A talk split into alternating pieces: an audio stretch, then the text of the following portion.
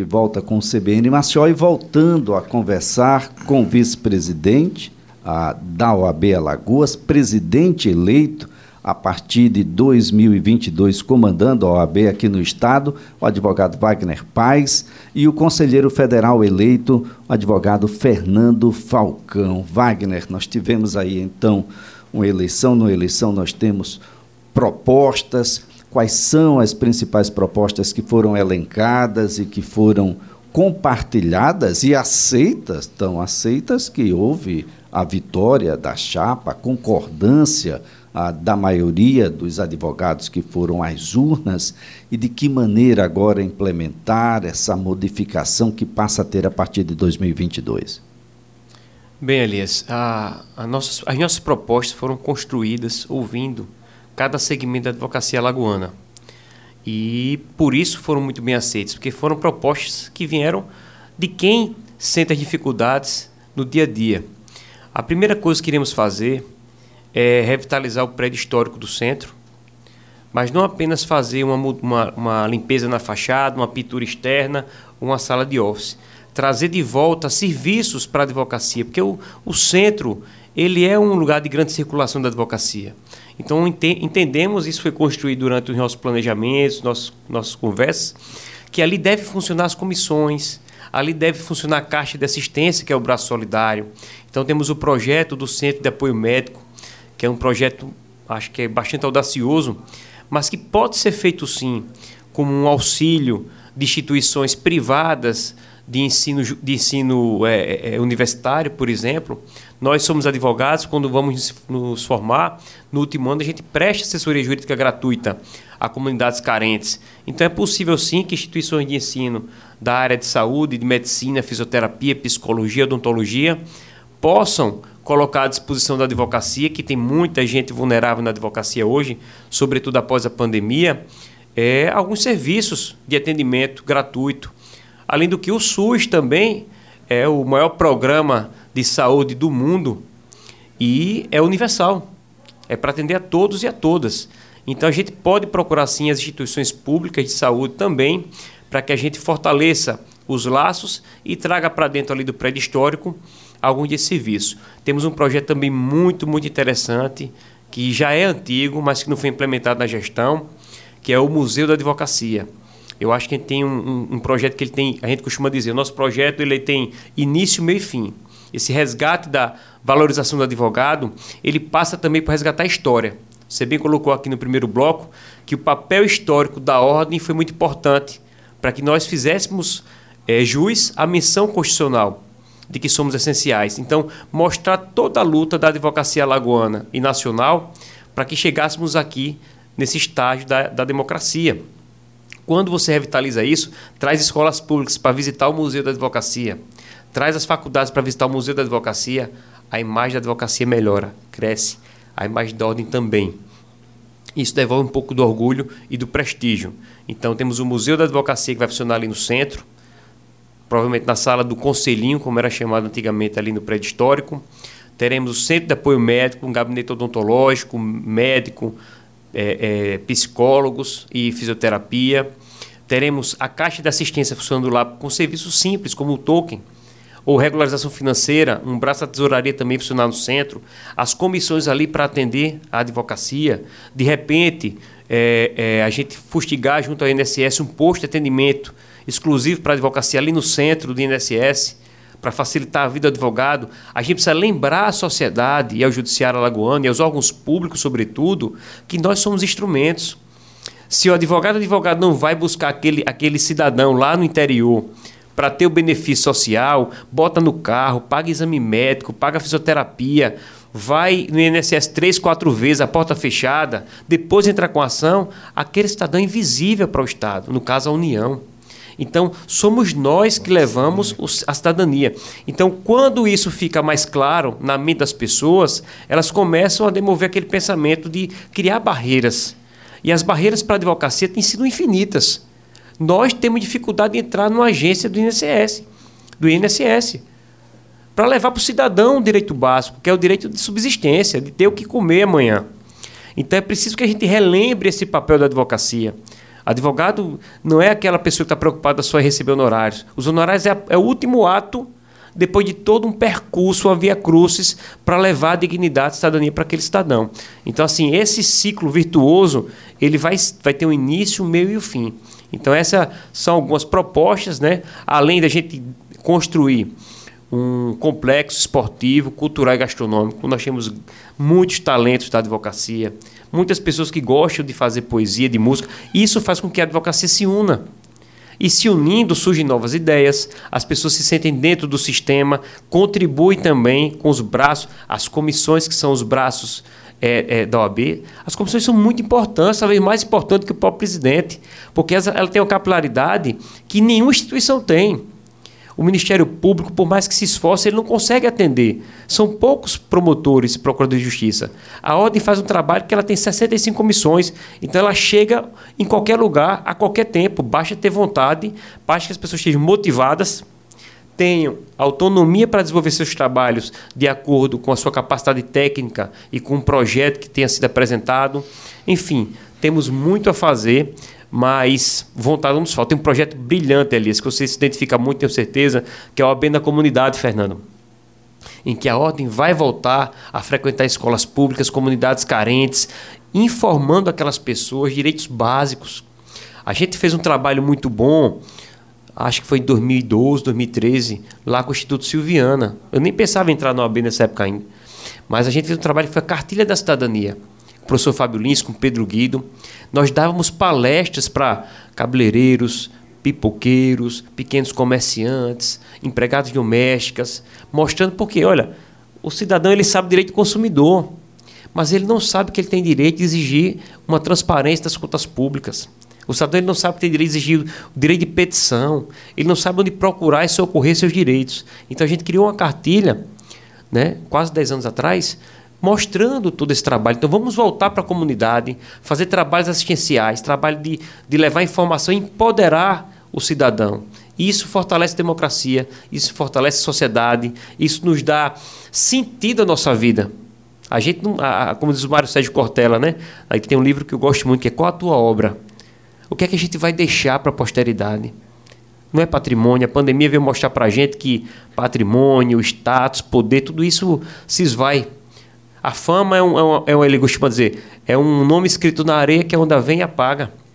E a gente quer deixar alguma coisa para a posteridade, deixar algum, algum serviço marcante. Então temos muito trabalho a fazer, por isso é importante sempre convocar a advocacia, para estar dentro da ordem, venham, não esperem convite. Nós não temos nenhuma formalidade, não, não é do nosso feitio.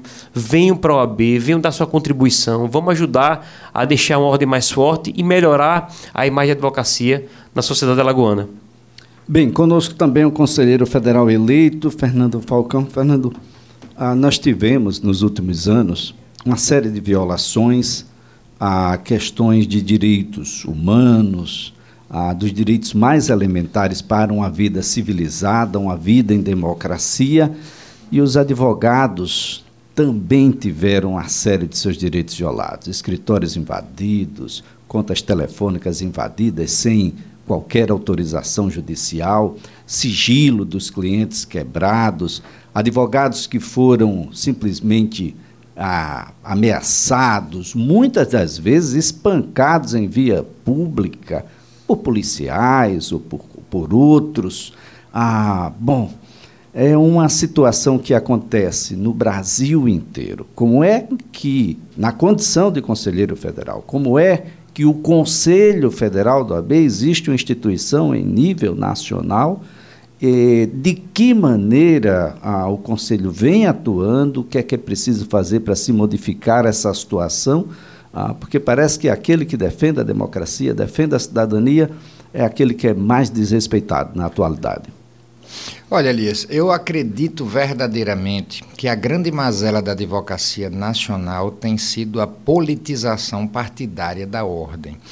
A ordem que um dia já foi de Raimundo Faoro, a ordem que já foi de Marcelo Lavener, que já foi de grandes ícones da advocacia, é, de repente passou a ser utilizada como uma plataforma para a satisfação de interesses pessoais.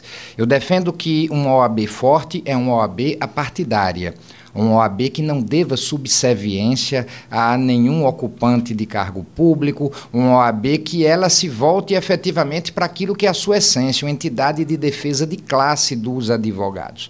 A ordem que eu espero que se instaure a partir do início do próximo ano e que tenha certeza e me empenharei muito no Conselho Federal para que essa ideia possa ser retransmitida, é uma ordem que seja verdadeiramente intransigente na defesa do advogado. Além desses problemas que você relatou, Elias, a gente tem que lembrar também que os advogados hoje eles são aviltados nos seus honorários, a sua principal fonte de subsistência. Não tem sido fácil para o advogado sobreviver, ele passou também um perrengue grande por conta da pandemia e hoje a gente é, praticamente tem que ficar mendigando que os honorários sucumbenciais arbitrados nas decisões judiciais sejam pelo menos condizentes com valor da causa que a gente patrocina. Então, essa é uma bandeira de luta também. Nós temos que ter condições de trabalho dignas. Nós não podemos é, sofrer o que nós sofremos no cotidiano forense. Eu tenho 23 anos de advocacia e eu me recordo de uma ordem que no passado foi muito atuante, muito participativa. Foi de fato uma ordem que saía em defesa do advogado. Não essa ordem que infelizmente a gente vê ultimamente, que é, é, é relutante em representar uma autoridade pública que de alguma forma viole a prerrogativa do advogado. Uma ordem que é, não abraça o advogado vulnerável, o advogado que efetivamente precisa se sentir abrigado obrigado por uma instituição forte. Volto a dizer, não podemos perder de vista a função primordial da ordem, que se é ser uma instituição de classe, e assim ela deve se portar em defesa do advogado brasileiro. Bom, essa é uma, uma bandeira, né, Wagner? A valorização do advogado, há quem pense de que há hierarquia entre advocacia, Ministério Público, magistratura e quando a gente desequilibra esse prato, alguém sai perdendo. E pode ter certeza que é a sociedade. Esse alguém maior que perde, no final, é a sociedade. Essa balança não pode ficar desequilibrada. Não, não pode, em hipótese alguma. Até porque todo aquele que exerce uma função pública está a exercer algo em nome de alguém. E esse alguém é o cidadão. A república, que quer dizer res pública, coisa pública, significa que o cidadão é o dono da coisa pública. Então a gente precisa inverter os valores que estão fora de lugar. Não é o cidadão que serve a juiz, a promotor, a prefeito, a governador, qualquer autoridade pública, a delegado, seja quem for. São eles que devem servir ao cidadão. A gente deve inverter o tratamento. Um cidadão chega no judiciário, muitas vezes no juizado, e ele não tem um tratamento adequado. As expressões são complexas, o processo está concluso. Uma pessoa leiga, uma pessoa humilde, ela não vai saber o que significa. Tem que ter esse cuidado, tem que se desencastelar um pouco. Nós não vivemos numa monarquia. Não são reis e rainhas, são servidores. Então todos têm que entender que estão a serviço da coletividade, inclusive o advogado. A ordem se encastelou também. Temos que fazer essa meia-culpa. Não podemos só sair tirando pedras em judiciário, em delegados, em... Não, a ordem tem que fazer o seu, o seu senso crítico, fazer uma autorreflexão. Olha, eu também me encastelei. Eu preciso voltar os olhos para a advocacia da ponta, do interior. Eu preciso entender que eu sou instrumento, eu não sou o fim. Eu sou meio para que o cidadão tenha acesso e dialogar melhor, mostrar talvez um outro lado para o judiciário, mostrar esse lado mais humano que a advocacia também tem, sobretudo, e que a maior parte das pessoas querem o bem. Só tem ponto de vista diferente que um bom diálogo, uma boa diplomacia pode resolver. Agora, infelizmente, até onde a diplomacia nos levar. A partir dali, a gente só quer o estrito cumprimento da lei. Nós não desejamos nada mais do que isso. Um tratamento que a lei defere porque viver no Estado de Direito é cumprir a lei. Então, se a lei diz que o advogado tem que ter a, a possibilidade de, de, conversar com o magistrado pessoalmente para lhe convencer que aquela liminar precisa sair sob o risco do seu cliente vir a falecer porque um plano de saúde negou a cirurgia, ele, ela tem que ser cumprida. Eu não posso passar uma via cruz de falar com o estagiário, com o assessor e se o, o Deus permitir eu tenho possibilidade de, de falar com o magistrado. Não. A gente precisa colocar as coisas no seu lugar. A advocacia precisa ter acesso, não é para satisfazer uma vontade pessoal. Ninguém quer botar um terno no sol quente, meio-dia, no Nordeste, entrar no seu carro, ir lá no fórum, no Barro Duro, para falar com o magistrado, para saciar uma vontade pessoal. A gente faz porque o processo não andou. Tem processos que estão parados há mais de um ano. 30 dias, 40 dias para dar uma, uma, uma, liminar. Mas não é o advogado que está prejudicado, gente. O advogado só vai receber os honorários dele daqui a 10 anos. Mas o cliente que não conseguiu a cirurgia, quantos e quantos casos eles você conhece? Tratamento de pessoas com autismo. Né? E esse é um tema muito caro para nós, que vivenciamos isso todos os dias. Não pode uma mãe esperar 60, 90 dias para iniciar um tratamento de uma criança autista ou com outro tipo de deficiência. Aquilo é para ontem. A pandemia foi muito perversa com essas mães. Nós participamos disso e vimos as agruras que elas sofreram. Crianças que têm um, que têm um retrocesso, né, voltam a bater cabeça em parede, no chão. Quantas dores elas passam nesse período? E o magistrado insensível a tudo isso. Então nós, nós precisamos fazer um, um, um trabalho hercúleo para fazer com que o judiciário entenda, de fato, qual é o papel do advogado e advogada. É, é salvaguardar essas pessoas que estão lá na ponta. Né, que o Estado não atende com, é, a contento, né, não olha para esse, esse lado mais humano e que sofre a dificuldade do dia a dia, e a gente tentar compreender que cada um tem o seu papel, ninguém é melhor do que ninguém, cada um tem a sua contribuição. E aí a gente consegue caminhar um pouquinho para frente, deixar algo melhor para que as novas gerações dêem continuidade. É super importante a sua fala. Nós estamos num momento de inclusão, doutor Fernando. Ah, e aí a Caixa de Assistência cumpre um papel de extrema relevância, né? Tecnologia assistiva para os advogados que têm deficiência, uma deficiência visual, ou mesmo a surdez, ou uma deficiência qualquer isso já começa lá atrás, né, gente? Isso já começa na negativa da escola, que não aceitou na pré-matrícula lá, lá no início, nos anos iniciais, e vai reverberar na ausência dessas pessoas nas faculdades, no ensino superior. E talvez por isso você tenha tão pouca oportunidade de ah, estar sendo defendido, acompanhado, assessorado por um advogado ou advogada com deficiência. Ah, mas isso precisa se modificar. Essas pessoas existem em um percentual extremamente expressivo na nossa sociedade, a nossa forma de viver conduz pessoas à deficiência, é só viver um pouquinho mais que você vai observar limitações.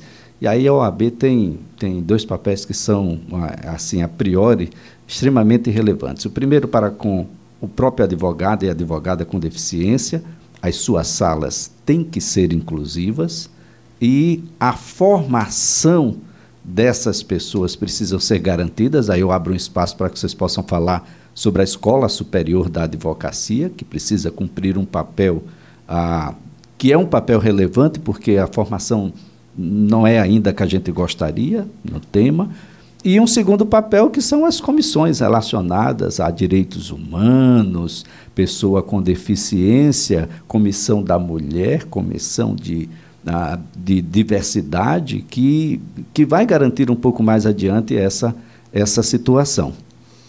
Perfeito, Elisa. Eu acho que o primeiro ponto, a Caixa precisa voltar os olhos para essa parcela significativa da advocacia que tem dificuldades a gente teve um contato muito, muito intenso com alguns advogados que passam por essa dificuldade. O Igor, lá em Arapiraca, por exemplo, um abraço para o meu amigo Igor, ele foi fazer um júri. E ele, para entrar, ele como advogado foi fazer o júri, ele teve que passar pela cela do preso, entrar pelas portas dos fundos.